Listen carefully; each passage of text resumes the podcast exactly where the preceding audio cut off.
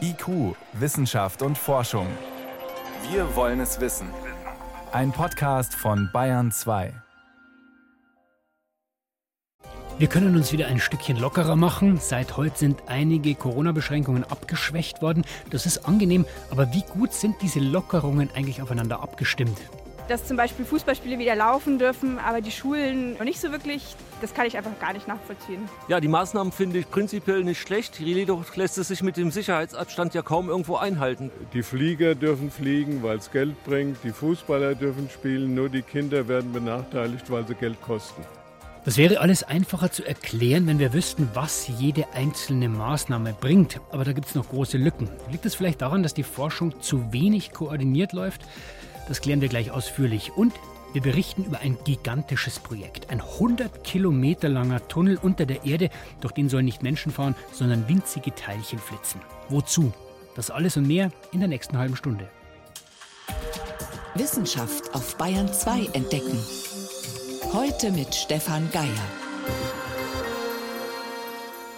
Corona ist immer noch da, aber es ist wieder mehr möglich. Weitere Lockerungen sind seit heute in Kraft. Mehr Menschen dürfen in Geschäfte, keine Masken für KassiererInnen, falls sie hinter Plexiglas arbeiten können. In der Sauna darf man wieder schwitzen. Trotzdem, dieses Gewirr an ständig neueren Lockerungen, das kann auch einen uns ins Schwitzen bringen, denn die Frage ist ja, welche Maßnahme ist denn wirklich sinnvoll und sind die untereinander auch aufeinander abgestimmt? Johannes Rostäuscher mit einer kleinen Bestandsaufnahme und unter anderem der Frage, was bringen die Masken? Weil vielen von uns geben sie schon ein Gefühl von Sicherheit. Ich bin jetzt hier im Einzelhandel tätig und muss sagen, die Maskenpflicht ist schon sehr, sehr wichtig, weil wir auch immer wieder mitkriegen, wie viele das einfach nicht einhalten und dann rumhusten. Klar, es ist scheiße, weil man schlecht Luft kriegt, aber es ist besser für uns alle, weil dadurch einfach die Ansteckungsgefahr niedriger wird. An der Maske scheiden sich noch immer die Geister. Dabei spricht mittlerweile viel dafür, dass die Masken doch einen nicht zu unterschätzenden Baustein in der Prävention ausmachen. Mehrere Studien zeigen, wie die Masken die Verbreitung der Viren zwar nicht unterbinden, aber stark verringern. Oder das Beispiel Jena. Dort hat die Stadt bereits Anfang April eine allgemeine Maskenpflicht eingeführt. Vor kurzem haben Forscher ausgerechnet, was in einer vergleichbaren Stadt ohne Masken passiert wäre. Der Berliner Virologe Christian Drosten im NDR-Podcast. Und da ist es am Ende des Auswertungszeitpunkts aber nicht 158 Fälle, sondern 205 Fälle. Also Jena hat 23 Prozent weniger Zuwachs an Infektionen gehabt. Und bei den über 60-Jährigen, wie Sie das gerade auch schon gesagt haben, sogar über 50 Prozent weniger Zuwachs. Und das ist natürlich sehr bemerkenswert. Allerdings bergen die Masken nach wie vor die Gefahr, dass wir uns in falscher Sicherheit wiegen und zu wenig Abstand halten. Jonas Schmidt-Schanasit, Professor für Virologie am Bernhard-Nocht-Institut in Hamburg. Da sieht man eben, dass zum Teil Maßnahmen gegen andere auch ausgespielt werden. Also Masken zum Beispiel als Alibi für zu wenig Platz. Primär ist es immer der Abstand. Das ist das Entscheidende. Was ja bei allen Lockerungen, egal ob sich mehr Menschen privat treffen oder ob die Kinos wieder aufmachen dürfen, mehr und mehr untergeht, nach wie vor gilt das Abstandsgebot. Egal ob 100 im Kino oder 50 auf der Gartenparty, 1,50 müssen eingehalten werden. Faktisch ist es natürlich ein Unterschied, ob man auf einer windigen Wiese sitzt oder in einem nicht belüfteten, nicht klimatisierten Raum. Wo das Abstandsgebot nicht untergeht, sondern schlicht sehr oft gar nicht eingehalten werden kann, in Bussen und Zügen. Gerade Ausflügler an die bayerischen Seen kennen die absurde oder wie es der Virologe Jonas Schmidt-Schanasit nennt, bizarre Situation. Im Zug beträgt der Abstand zu meinem anonymen Mitfahrer 30 Zentimeter, am zugigen Strand unter freiem Himmel und viel Platz muss ich dann meine Kontaktdaten angeben. Und gerade wenn Sie vom Nahverkehr sprechen, kann man sagen, gut, dann müssen wir jetzt eigentlich daran arbeiten, dass viel mehr Züge fahren oder dass längere Züge fahren und es gar nicht sozusagen zu dieser wirklich extremen Enge kommen kann. Weil hier muss auch klar sein, die Maske alleine wird uns dann in diesen engen Situationen nicht vor diesen Infektionen bewahren. Mehr Züge, längere Züge. Genau das Gleiche fordert auch Bernd Salzberger, Professor für Infektiologie an der Uniklinik Regensburg. Eben auch, weil in den Zügen niemand registriert wird. Also für diese Situation ist die App eine ganz gute Möglichkeit. Die App ist natürlich jetzt nicht so etwas ganz Festes und eine starre Regel wie die Mundschutzpflicht oder die Registrierungspflicht. Aber sie gibt den Menschen natürlich auch so ein bisschen Verantwortung zurück und das ist vielleicht auch ein ganz wichtiger Schritt. Immerhin haben bis heute früh fast 12 Millionen Menschen die App heruntergeladen. Das reicht zwar bei weitem noch nicht, ist aber sehr ermutigend. Trotzdem, im Vergleich zu den massiven Ausbrüchen beim Fleischverarbeiter Tönnies verblasst momentan fast alles. Maske, App, Abstand im Supermarkt. Zumal es ja schon mindestens der vierte Ausbruch in und rund um Schlachthofbetriebe ist.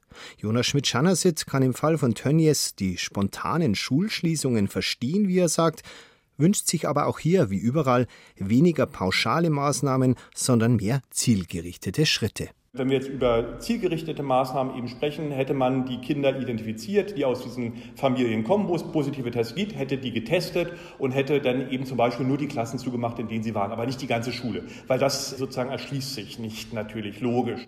Bernd Salzberger warnt vor allem davor, Beschränkungen oder Gebote beständig an- und auszuschalten. Eine klare Linie, sagt er, sei eine sehr wichtige Grundlage, dass die Leute die Maßnahmen akzeptieren und umsetzen. Auch wenn es immer einzelne Verordnungen geben wird, die nicht logisch sind oder kritisiert werden. Das gehe gar nicht anders, sagt Salzberger. Hier müsse man sich eben mit Langmut wappnen. Wie gesagt, solange die Regeln so sind, mein Gott. Dass manche Eckpunkte in diesen Konzepten dann einem merkwürdig vorkommen, irrational, man sich darüber ärgert, das ist halt so. Das, ja, ich glaube, buddhistischer Gleichmut ist ja angesagt. Also viele neue Lockerungen, aber auch einige Widersprüche bei den Regeln, die ab heute gelten. Diese Widersprüche, die entstehen ja auch, weil bei vielen Maßnahmen noch immer nicht klar ist, was bringen die eigentlich. Und auch wenn Studien immer wieder neue Details über das Virus nahelegen, vieles ist immer noch unbekannt. Die Forschung kommt langsamer voran, als viele momentan fordern. Dabei ist die wichtigere Frage eigentlich, fehlt da die Abstimmung? Also forscht jeder für sich? Das konnte ich vor der Sendung mit Gerd Antes besprechen. Er ist Statistikexperte an der Uniklinik Freiburg und Gerd Antes war viele Jahre lang Leiter des deutschen Cochrane-Zentrums. An dieser Institution wird analysiert, welche klinischen Studien wirklich aussagekräftig sind und welche nicht. Erste Frage, was ist denn Ihrer Ansicht nach, was sind unsere größten Wissenslücken beim Coronavirus? Da kann man eigentlich alle Fragen, wie soll man sagen, durchklimpern. Wir wissen an jeder Stelle entscheidende Dinge nicht. Sie erinnern sich alle sicherlich an das kürzliche Maskendrama. Hilft, hilft nicht, hilft. Dann gibt es die unglaublichen Dunkelziffern. Wie viele sind wirklich infiziert? Weil das, was wir sehen, immer nur die positiven Tests sind. Dann wissen wir aber auch andere Dinge noch nicht. Wir wissen immer noch nicht so richtig, woher das Virus eigentlich kommt, wie es wandert, die Übertragungswege, wie ist das Verhältnis zwischen zum Beispiel festen Oberflächen oder durch die Luft. Also ich kann eigentlich alle Fragen aufzählen, die irgendwo gegenwärtig kursieren, wo das entscheidende Wissen noch nicht vorhanden ist. Gut, also wir haben noch große Wissenslücken, aber es wird ja auch extrem viel geforscht, auch in Deutschland. Sind wir denn auf dem richtigen Weg, diese Wissenslücken zu schließen? Nein, und zwar aus hauptsächlich dem Grund nicht. Alle sind stolz und wir lesen das in vielen Artikeln, mit welcher Wucht und Geschwindigkeit die Forschung sich diesem neuen Themenkomplex zugewandt hat. Aber das Ganze passiert in einer dermaßen unkoordinierten Art und Weise, dass wir enorme Verschwendung jetzt schon vorhersagen können. Und die Ergebnisse, die auch jetzt eintrudeln, die werden dann medial verarbeitet. Aber es ist nicht richtig ein Wissenszuwachs, der uns eine solide und valide Handlungsbasis liefert. Machen wir es doch mal konkret. Also nehmen wir mal das Beispiel Schulen. Die sind jetzt wieder offen, zum großen Teil zumindest. Heißt das, man müsste diese Möglichkeit jetzt mehr nutzen, eine Studie machen, die einen Schüler mit Maske, die anderen ohne, schauen, was passiert. Oder bei der Fleischfabrik Tönnies, da sind hunderte Mitarbeiter infiziert. Müsste dann ein Team von Wissenschaftlern anrücken und sagen, das schauen wir uns mal genau an, was ist wann, wo passiert und warum? Genau das müsste und könnte passieren, ja. Und ich habe zum Beispiel Bekannte da, wo in einer Schule in unterschiedlichen Klassen die Kinder aus einer Familie mal mit und mal ohne Maske unterrichtet werden. Ich meine, das geht natürlich überhaupt nicht, auch was die Versicherung der Bevölkerung angeht. Aber gerade am Beispiel Schule könnte man ja leicht in einer Schule mal das durchlaufen lassen mit Masken, in der anderen ohne. Das muss man dann sorgfältig überlegen, wie man das macht. Aber dann vergleichen, wie groß ist eigentlich der Maskeneffekt in Schulen. Und das kann man an vielen Beispielen machen, gegenwärtig, ohne den Betrieb zu stören. Warum passiert das Ihrer Ansicht nach zu wenig, diese koordinierte Forschung? Es gibt keine, ich nenne das immer Masterliste von Fragen und diese offenen Fragen, die völlig offensichtlich sind, die müsste man jetzt wirklich auch mal koordiniert Das muss zentral gemacht werden. Da kann man sich nicht hinter dem Föderalismus verstecken, sondern das muss dann auch aus Berlin kommen. Angegangen werden mit Studien, ganz gezielt. Wir müssen einfach rangehen und die Fragen systematisch zu bearbeiten. Wenn wir das weiter dem Forschungswildwuchs überlassen, ist das in der gegenwärtigen Situation das Falscheste, was wir machen können. Was steht denn auf dieser Fragenliste ganz oben? Aus meiner Sicht immer noch, wie groß ist eigentlich die tatsächliche Anzahl der Infizierten?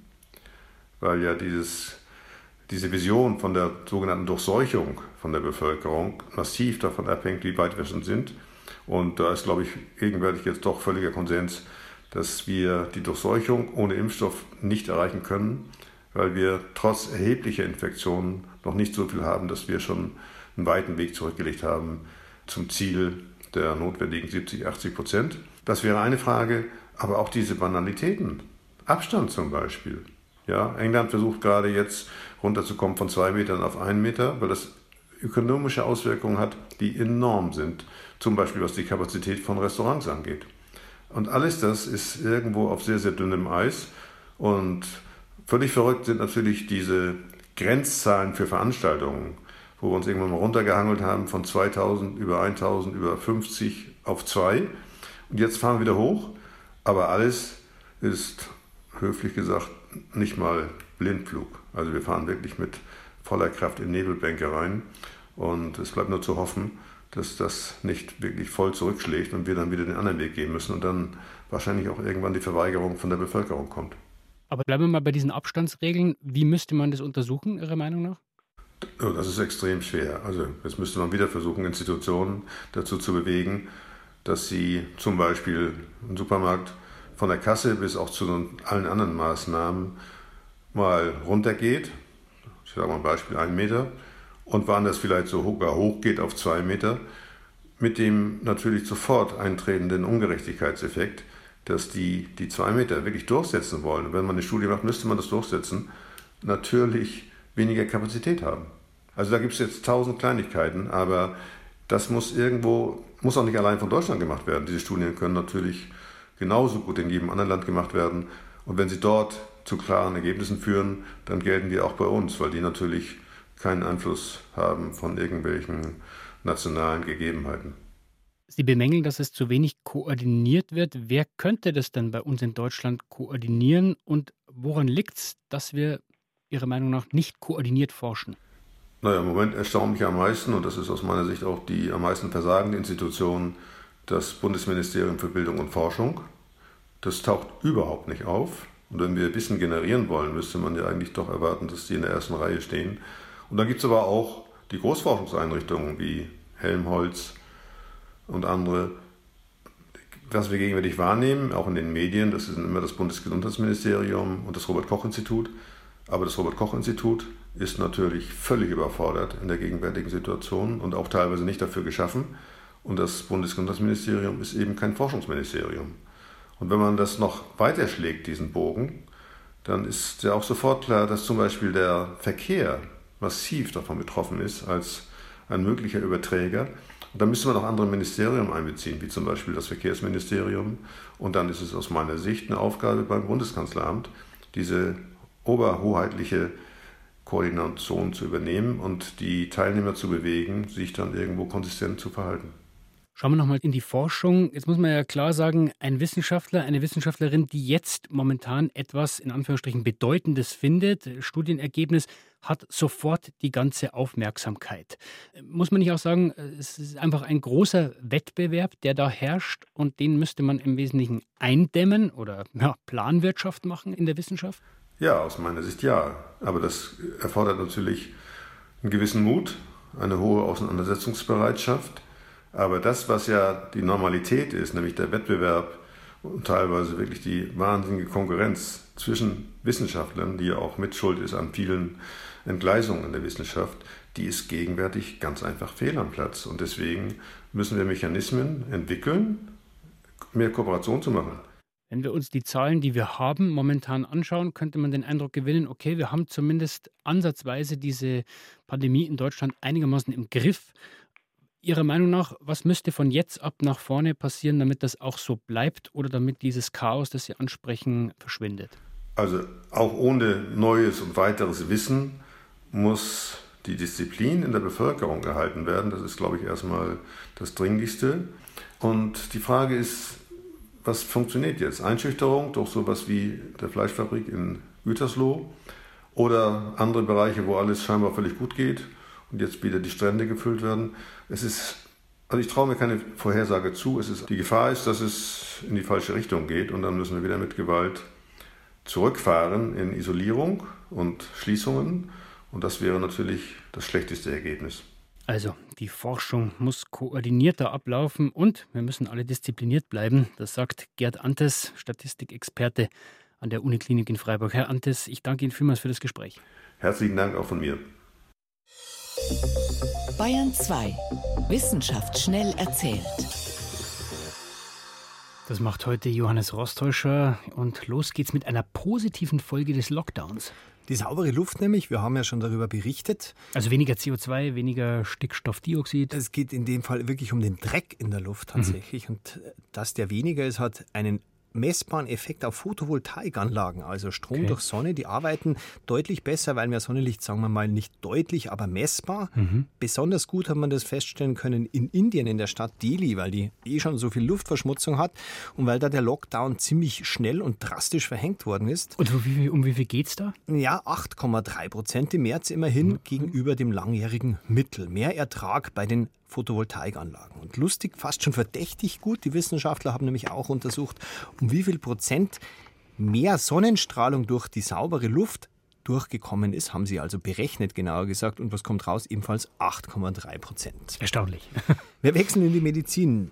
Brustkrebs ist möglicherweise bald in Tränenflüssigkeit erkennbar. In Tränenflüssigkeit? Und zwar an sogenannten Exosomen. Das sind so kleine Abschnürungen von Zellen und diese Exosomen, die werden auch von Tumorzellen abgeschnürt. Und deswegen gelten die schon länger als mögliche Biomarker von Krebs. Und die wandern ins Auge. Das haben jetzt japanische Forscher untersucht und tatsächlich welche aufgespürt mit mhm. einem Verfahren, wo die, die Tumorerbgut enthalten, an so kleinen Glasblättchen haften und die anderen eben nicht. Die Ergebnisse hören sich tatsächlich sehr vielversprechend an. Die Autoren sagen, die Ergebnisse sind um ein Vielfaches, sagen sogar um tausendmal genauer als bei bisherigen auf dem Markt befindlichen vergleichbaren Tests. Ne, wäre zumindest einfacher als Blutabnehmen, zumindest ein bisschen. Wesentlich einfacher, aber man muss natürlich dazu sagen, bei solchen Tests ähm, ist es immer sehr, gilt es immer sehr genau hinzuschauen, weil es da immer wieder große Enttäuschungen gegeben hat. Aber immerhin, das wäre nicht nur eine Überwachung von bereits behandelten Tumoren, wenn es funktionieren würde. Die sagen, diesmal wäre es sogar ein wirkliches Frühwarnsystem. Mhm. Wir gehen jetzt noch auf die Straße zu einer Demo. Es ist so, mit extremen Protestformen oder eben auch sogar Ausschreitungen schaden Demonstranten in jedem Fall ihren Anliegen, sogar egal wie berechtigt das Anliegen sein mag. Also wenn Scheiben zu Bruch gehen und nebenbei. Schon bei Straßenblockade, schon bei Skandieren von polizeifeindlichen äh, Parolen, auch das schadet schon.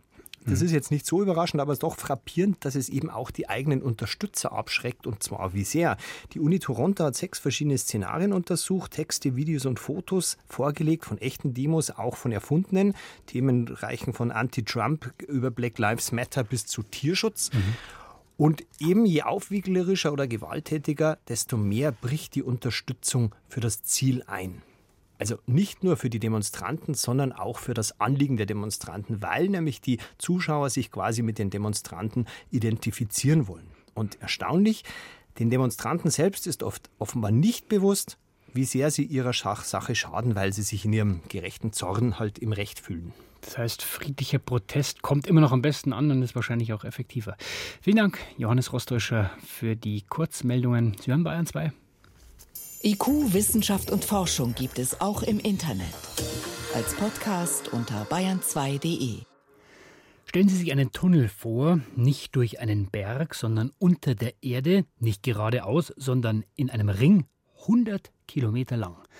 Wenn man den mit dem Rad einigermaßen gemütlich durchfährt, dann braucht man fünf Stunden den wollen Forscher in der Schweiz bauen. Da sollen aber keine Fahrräder durchfahren, sondern winzige Bausteine der Materie durchflitzen und dann nach dieser Runde mit voller Wucht zusammenprallen und in Milliardenstücke zerbersten. Ein sogenannter Teilchenbeschleuniger. So wie beim größten momentan, der heißt LHC und liegt unter Genf. Der ist 27 Kilometer lang. Mit dem haben Physiker 2012 das Higgs-Teilchen nachgewiesen, ein mysteriöser Winzling, nach dem sie jahrzehntelang gesucht hatten. Aber jetzt sagen sie, dieser Beschleuniger, der ist zu klein und sie haben einen Plan präsentiert für eine noch viel größere Maschine. Frage an meinen Kollegen Frank Grotelüschen, er ist selbst. Frank, 27 Kilometer unterirdisch ist ja schon unglaublich groß für diese größte Maschine der Welt. 100 Kilometer, das klingt schon verwegen. Ja, Beschleuniger sind ja eigentlich die wichtigsten Werkzeuge, um die allerkleinsten Bausteine der Materie ja herzustellen und zu untersuchen. Also Elementarteilchen wie zum Beispiel diese ominösen Quarks. Und je kleiner diese Teilchen, die man da entdecken und untersuchen will, umso größer und teurer muss der Beschleuniger dafür sein. Also letztlich will das CERN diesen neuen Riesenring mit einem Umfang von 100 Kilometern bauen, um eben noch tiefer in den Mikrokosmos vorzustoßen und damit im Prinzip eine philosophische Grundfrage zu beantworten, nämlich aus was besteht unsere Welt eigentlich in ihrem Innersten? Aber man hat ja mit dem LHC schon ein gewaltiges Exemplar mit 27 Kilometer Umfang. Das reicht aber trotzdem nicht, um diese Frage zu beantworten?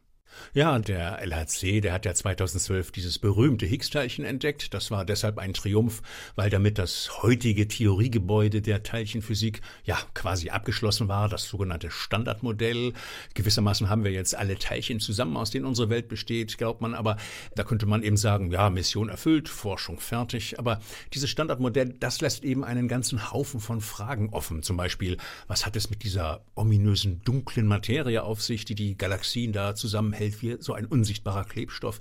Oder was ist mit der rätselhaften dunklen Energie, die das Universum auseinanderzutreiben scheint, wie so ein Hefekloß? Und um diese Fragen zu beantworten, da braucht es nach Meinung des CERN eben einen neuen, größeren Beschleuniger mit einem Umfang von 100 Kilometern. Der könnte die Teilchen eben noch stärker beschleunigen als heute der LHC und sie dadurch mit noch mehr Wucht aufeinander feuern und dadurch ließen sich dann neue und bislang unbekannte Materiebausteine erzeugen. So jedenfalls das Kalkül. So eine Maschine, die kostet natürlich. Da gehen Schätzungen von 50 Milliarden, teilweise bis zu 100 Milliarden. Sowas kann eine Nation nicht finanzieren. Das wird Europa nicht allein finanzieren können und wollen. Da müssen eben auch andere Länder ran, wie USA, Japan und China. Aber besonders China hat vor einiger Zeit Pläne für einen eigenen Megabeschleuniger vorgelegt, also mhm. ebenfalls so ein 100-Kilometer-Ring. Zwar ist im Moment nur schwer zu sagen, wie groß da tatsächlich der politische Wille ist, sowas zu bauen, aber wenn dieser Superring äh, made in China kommt, wäre das natürlich eine harte Konkurrenz für diese geplante Teilchenschleuder in Genf. Das heißt, Frank, deine Einschätzung, wie realistisch ist es, dass das CERN wirklich diesen 100 Kilometer Ring irgendwann wirklich bauen darf? Ja, ich habe da so meine Zweifel. Also zum einen würde das noch eine ganze Zeit lang dauern, bis überhaupt die Entscheidung fällt. Aber wenn China tatsächlich seinen Riesenbeschleuniger baut, dann dürften sich diese Genfer Pläne im Grunde erledigt haben. Denn äh, man wird eben nicht zwei solcher Giganten auf der Welt finanzieren. Aber das größte Fragezeichen für mich eigentlich ist, was wird diese Maschine wissenschaftlich überhaupt bringen? Das mhm. Problem ist nämlich, es gibt im Moment eigentlich gar keine starken Hinweise darauf, dass man mit diesem Superring tatsächlich garantiert etwas Neues finden wird. Also sie zu bauen wäre wissenschaftlich gesehen quasi ein richtiges Risiko. Und deswegen glaube ich, man wird erst noch mal abwarten, was der LHC jetzt in den nächsten Jahren liefern wird. Der soll ja immerhin noch bis 2038 laufen. Und wenn der noch irgendwelche spannenden Hinweise auf eine neue Physik findet, ja, dann hätte man vielleicht einen Grund, diesen Riesenring zu bauen, um diesen Hinweisen danach zu gehen. Diese Teilchenbeschleuniger, die arbeiten ja in der Grundlagenforschung. Bringt denn so ein Teilchenbeschleuniger oder so ein Riesenbeschleuniger denn auch irgendeinen konkreten Nutzen für dich und mich? Also einen direkten Nutzen, den gibt's nicht. Es geht hier wirklich um die Beantwortung ja philosophischer Grundlagenfragen, aber hm, indirekt könnte durchaus etwas herausspringen. So war es jedenfalls in der Vergangenheit in der Teilchenphysik. Am CERN wurde ja zum Beispiel das World Wide Web so ganz nebenbei erfunden, aber auch zum Beispiel neue Röntgenkameras für die Medizin. Ja, und auf jeden Fall könnte man sagen, wäre so ein Gigaprojekt auch ein riesiges Ausbildungsprogramm für junge Physikerinnen und Physiker. Ähm, die sind nämlich durchaus gefragt, aber das wäre natürlich nicht unbedingt unbedingt ein Grund, so eine Riesenmaschine jetzt zu bauen. 100 Kilometer unter der Erde. Ein neuer Teilchenbeschleuniger wird gefordert. Ob er wirklich kommt, das steht in den Sternen, wie wir gehört haben. Vielen Dank für diese Einschätzungen, Frank Grotelüschen. Gerne. Und soweit von IQ für heute. Am Mikrofon war Stefan Geier.